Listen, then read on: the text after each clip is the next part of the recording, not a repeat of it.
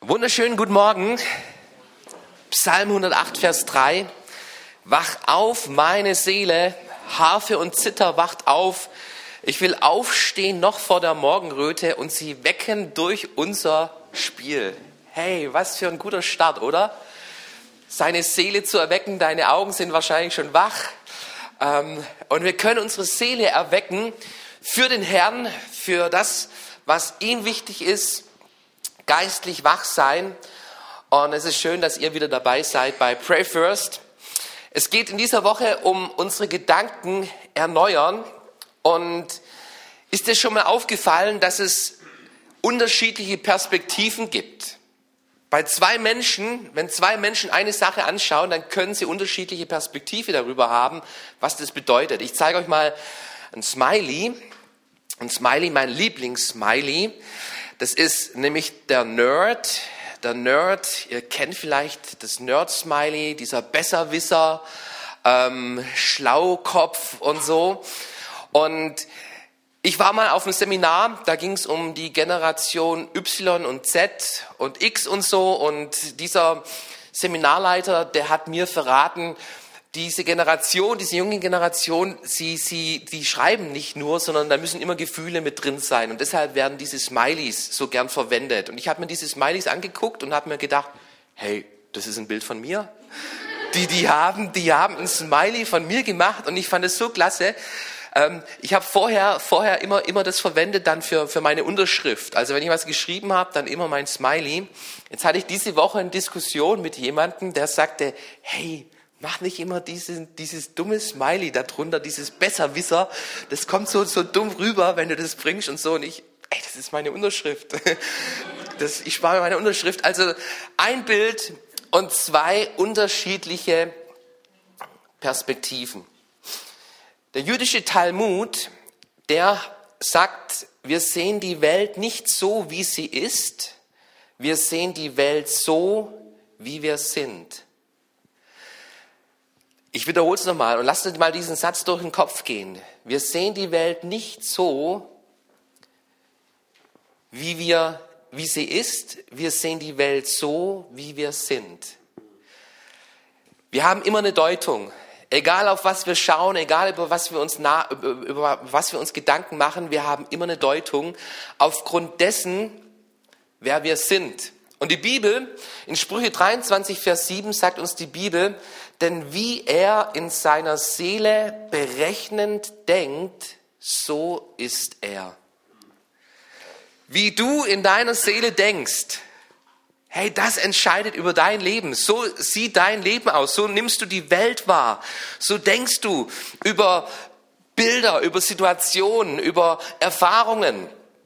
Und ich möchte dich mal fragen, in welcher Welt lebst du? Lebst du in deiner Welt oder lebst du in Gottes Welt? Und ich habe festgestellt für mich, da gibt es manchmal einen Riesenunterschied. Weißt du das? Dass Gott die Welt ganz anders sieht, als ich sie sehe. Paulus, nehmen wir mal Paulus als Beispiel. Paulus, der träumte einmal nach Rom zu kommen. Und wisst ihr, wie Paulus dorthin kam? nicht als First-Class-Tourist, sondern als Gefangener, landet er in Rom, er sitzt im Gefängnis und er wartet auf seine Hinrichtung. Wie könnte jetzt seine Welt aussehen? Gitterstäbe, angekettet an zwei Römer, berichtet uns die Bibel. Und in seinen Gedanken, da kann er jetzt anfangen, diese Welt zu beurteilen mit dem, wie er innen drin ist, nämlich, hey, ich bin Gefangener. Womit habe ich das verdient? Ich bin doch Gott treu, ich bin Missionar, ich bin für Gott unterwegs. Warum habe ich so ein Schicksal verdient? Ist das der Lohn, der Frucht meiner Arbeit für den Herrn? Ich sitze hier im Gefängnis.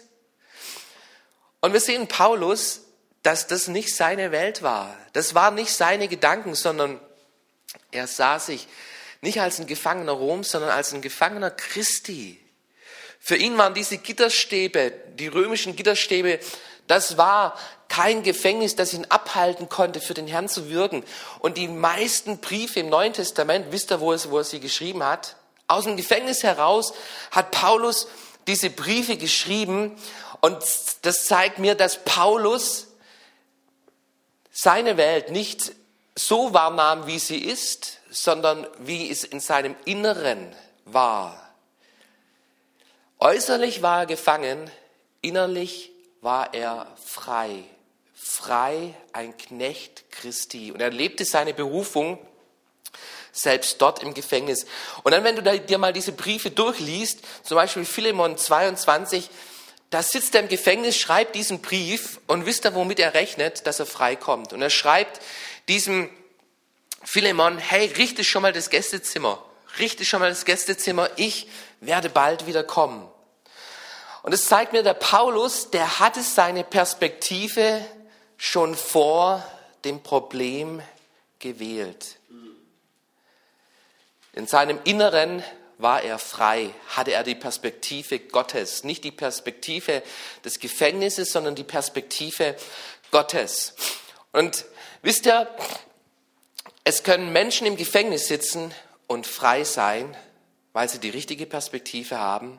Und es können Menschen hier in der Freiheit leben und in einem Gefängnis sitzen, dem Gefängnis der Gedanken. Philipper Kapitel 4, Vers 8, nochmal ein Vers von Paulus. Da schreibt Paulus, und noch etwas, Geschwister, richtet eure Gedanken ganz auf die Dinge, die wahr und achtenswert, gerecht, rein, unanstößig sind und allgemeine Zustimmung verdient. Beschäftigt euch mit dem, was vorbildlich ist und zu Recht gelobt wird.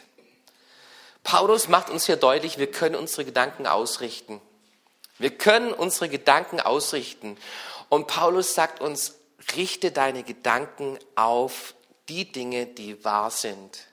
Gottes Wort ist Wahrheit. Richte da, da, darauf deine Gedanken, nicht auf die Lügen, so wie wir es gestern durchgenommen haben, sondern auf die Wahrheit Gottes achte, da richte deine Gedanken auf das, was achtenswert, was gerecht, was rein ist.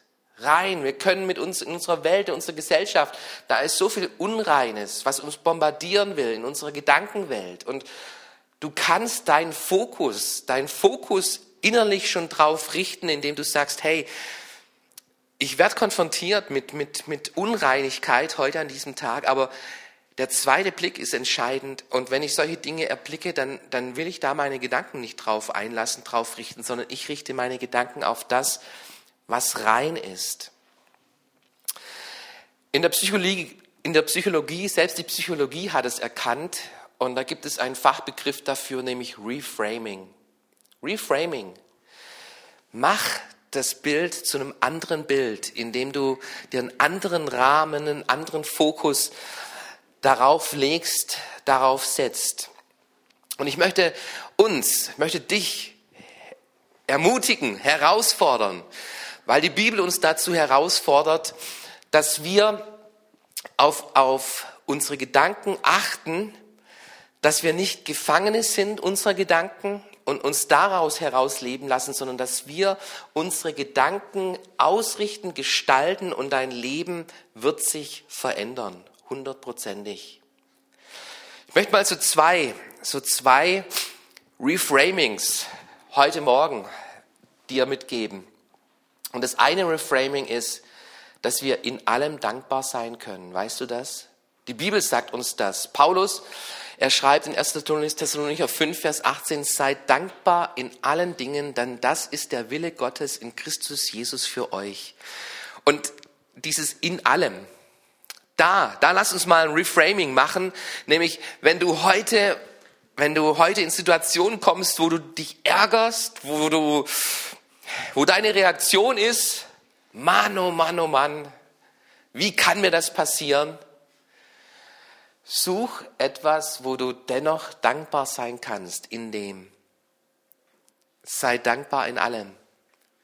Ein zweiter, ein zweiter Punkt, den ich da noch benennen will, ist, such in allem Gottes Güte. Halt Ausschau nach dem, wo Gott gut zu dir ist. Psalm 23, Vers 6 sagt, Gutes und Barmherzigkeit werden mir folgen. Wie lange? Mein Leben lang. Heute leben wir. Folgt uns Gutes nach? Ja, es wird Gutes geben heute. Gutes. Hey, der Tag beginnt mit dieser Verheißung. Gutes wird uns nachfolgen unser Leben lang. Gutes und Barmherzigkeit. Und, und lieber Freund, schau nach dem Guten heute. Schau nach dem Guten Gottes in deinem Leben und sei dafür dankbar. Wie wir, wie ein Mensch in seiner Seele denkt, so ist er. Ich verspreche dir eins, wenn du allein diese zwei Punkte, Dankbarkeit und das Gute von Gott suchen, wenn du das in deinem Alltag verankerst, dein Leben wird sich verändern. Heute beten wir wieder. Kannst du mal die Gebetsfolie auflegen? Und wir beten heute für unsere Stadt, für unser Land, wollen über unsere Stadt mal so beten, wie Gott unsere Stadt sieht, von diesem Blickpunkt Gottes aus. Und der erste Bibelvers ist Johannes 15, Vers 16. Nicht ihr habt mich erwählt, ich habe euch erwählt, ich habe euch dazu berufen, hinzugehen und Frucht zu tragen, die Bestand hat, damit der Vater euch gibt, um was immer ihr in meinem Namen bittet. Dieser Vers ist so genial. Leute, was wir hier tun mit Gebet, das ist die größte und wichtigste Sache, die wir tun können. Ich weiß nicht, wie du über Gebet denkst, aber Gebet bewegt den Arm Gottes, der Gott, der auf dem Thron steht. Und Leute, wir sind hier nicht die letzten Mohikaner, die es geschafft haben, heute aus dem Bett rauszukommen, um zu beten. Gott hat uns erwählt. Gott will mit dir Geschichte schreiben. Sind wir uns dessen bewusst? Hey, das, das, das, das, das, das ist, ist, ist nicht meine Idee. Das ist Gottes Idee. Der, der will mich, der will dich dabei haben, in dieser Welt Geschichte zu schreiben. Ich fühle mich manchmal wie der letzte Mohikaner irgendwie. hey, ich, ich kann doch nichts. Wer bin ich überhaupt? Aber Gott sagt, dich will ich haben, Markus. Und dich will, ich, will er auch haben. Hey, setz deinen Namen ein. Gott will dich haben, damit wir Frucht bringen in unserer Zeit, in unserer Welt. Und wir werden heute Morgen dafür beten, dass Frucht kommt in unserem Leben, in unserer Gemeinde, in unserer Stadt. Und das zweite ist, der zweite Vers ist 1. Timotheus Kapitel 2, Vers 1 bis 2. Am wichtigsten ist, dass die Gemeinde nicht aufhört zu beten. Betet für alle Menschen, bringt eure Bitten, Wünsche, eure Anliegen und euren Dank für sie vor Gott. Betet besonders für alle, die in Regierung und Staat Verantwortung tragen, damit wir in Ruhe und Friede leben können, ehrfürchtig vor Gott und aufrichtig unseren Mitmenschen gegenüber am wichtigsten ist, dass die Gemeinde nicht aufhört zu beten. Hey, deshalb haben wir Pray First. Gott hat uns erwählt. Ihr lieben Freunde, wir schreiben Geschichte Gottes, auch heute Morgen. Und jetzt haben wir wieder erstmal persönliche Zeit. Gott und du, nimm diese Verse, lies sie dir nochmal durch. Kapitel, Johannes Kapitel 15, das ganze Kapitel lohnt sich zu lesen. Und ähm, in deiner persönlichen Zeit Bau deine Beziehung mit dem Herrn und wir werden nachher dann für unsere Stadt und unser Land beten.